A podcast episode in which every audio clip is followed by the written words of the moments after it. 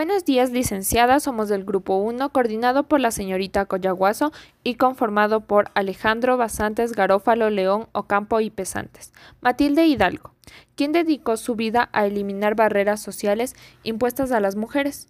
Marcó un hito para el movimiento feminista latinoamericano en su lucha por la igualdad de derechos civiles. Se graduó en la Universidad Central del Ecuador, convirtiéndose así la primera médica. Matilde regresó a su ciudad natal, donde las infames críticas le hacen tomar la decisión de no regresar jamás.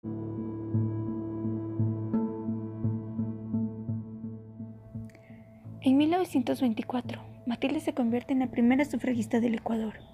Los habitantes de la ciudad, perturbados por tan descabellada acción, la condenan, prohibiendo a sus hijos todo trato con esta loca endemoniada.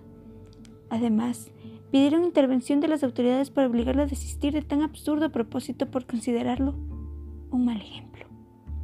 Matilde fue la primera mujer en postularse para un cargo de la elección popular, siendo designada como la primera congresista del Ecuador. También fue poeta, maestra, política y funcionaria pública. Por un ataque de aplopegia falleció en Guayaquil el 20 de febrero de 1974. Matilde Hidalgo fue una auténtica visionera del rol de la mujer moderna.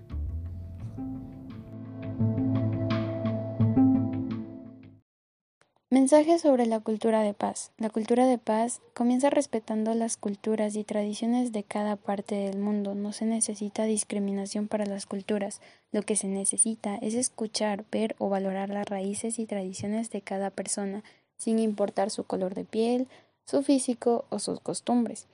Lo que cuenta es respetar a cada una de ellas.